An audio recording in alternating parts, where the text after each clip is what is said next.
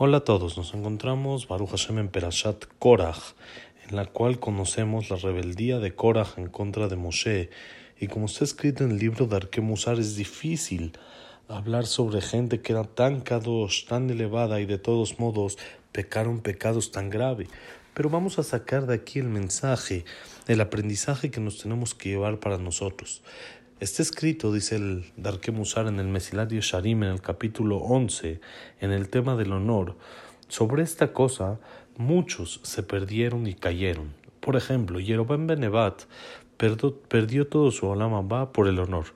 Es lo que dijeron Jajamim, que Akadosh Baruj lo tomó de su ropa y le dijo: Arrepiéntete, y tú, yo, yo, tú y Benishai y David Amelech vamos a, pasear juntos en el Ganeden. Le dijo Yerobam Benevat, ¿quién va a ir hasta adelante? ¿Quién al principio? ¿Yo o David Amelech? Le dijo Benishai Barrosh, el hijo de Ishai, David Amelech, va a ir al principio.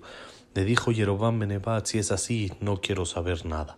Vemos que aunque Yerobam Benevat era una persona muy, muy grande, a tal grado era tan grande que él sintió cuando Kadosh Baruj lo tomó de su vestimenta y habló con él, aunque Kadosh Baruj nos toma a todos de nuestra vestimenta y nos dice arrepiéntete, nada más que nosotros no lo sentimos.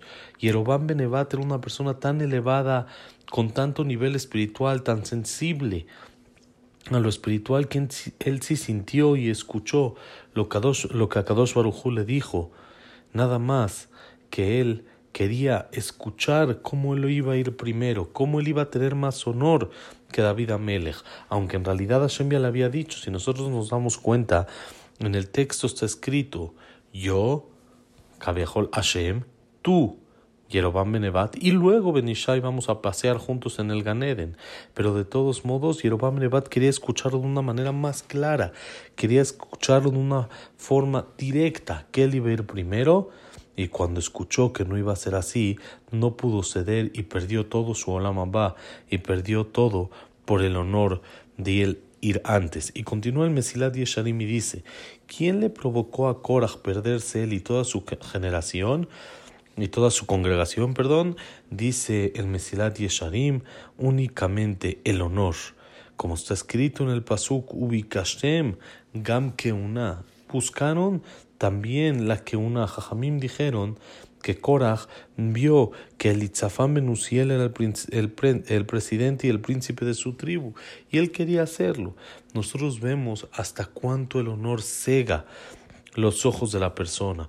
Aún una persona inteligente como Korach, que Jajamim dicen que era sabio, se piquea a y tenía con él gente de nivel elevada, como dice el Pasuk, Kola Eda, Kulam Kedoshim, todos son sagrados, y dice el Seforno, todos son Kedoshim, desde la punta de sus pies hasta la cabeza, a tal grado que encontramos sobre el tema de Om Ben Pelet que estaba junto con Korach, que su esposa lo salvó, como de una manera que se quitó, se descubrió el pelo, cuando vinieron la congregación de Korah a buscarlo, y cuando Korah y su congregación vieron esto, dijeron, Él no es propicio de que esté con nosotros ya que su esposa no tiene recato. Vemos que eran Kedoshim, eran sagrados con sus actos.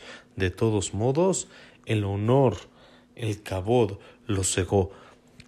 Y así encontramos que Jajamim también dicen que fueron con Moshe y le dijeron un talit que todo es de color celeste, que todo es tejelet, tiene que ponerse en los hilos también un hilo tejelet o no. Moshe Ramenu, por supuesto, les contestó que sí, y de esto ellos se burlaron. Una casa que está llena de libros necesita ponerse mezuzá en la puerta, y por supuesto que Moshe Ramenu les contestó que sí, y ellos aprovecharon eso para burlarse de todo esto. Korach era inteligente, tenía que entender que, por supuesto, Moshe Ramenu no inventó la Torah de su corazón. Y si es que la inventó, estamos hablando con alguien súper inteligente, de un nivel de profecía muy elevado. Y todas las mitzvot las está diciendo alguien con mucha sabiduría. Entonces, ¿cómo se burla de él? ¿Qué lógica tiene? Como en cosas de tzitzit y mezuzá. Sino que Korach, por supuesto, aunque tenía que entender, y él sabía que Moshe Rabenu no sacó esto de su corazón y no lo inventó él, Hazbe Shalom, sino todo era dicho por medio de Hashem.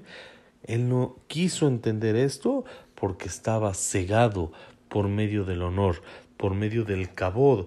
El namás estaba buscando honor y por lo tanto cuando una persona busca honor, cega su inteligencia, sus ojos, pierde toda la perspectiva correcta que tiene que tener, ya que es como una mordida, como un soborno que recibe la persona del shohad por medio de esto. Algo que tenemos que trabajar mucho dentro de nosotros, esforzarnos mucho en este tema y mejorar en el tema de no buscar cabot, no buscar honores, sino saber lo que Hashem nos da el lugar donde nos pone, las cosas con las que nos dio para que trabajemos, así es como lo tenemos que servir de la mejor manera y no buscar honor. Este es el mensaje de la perashá.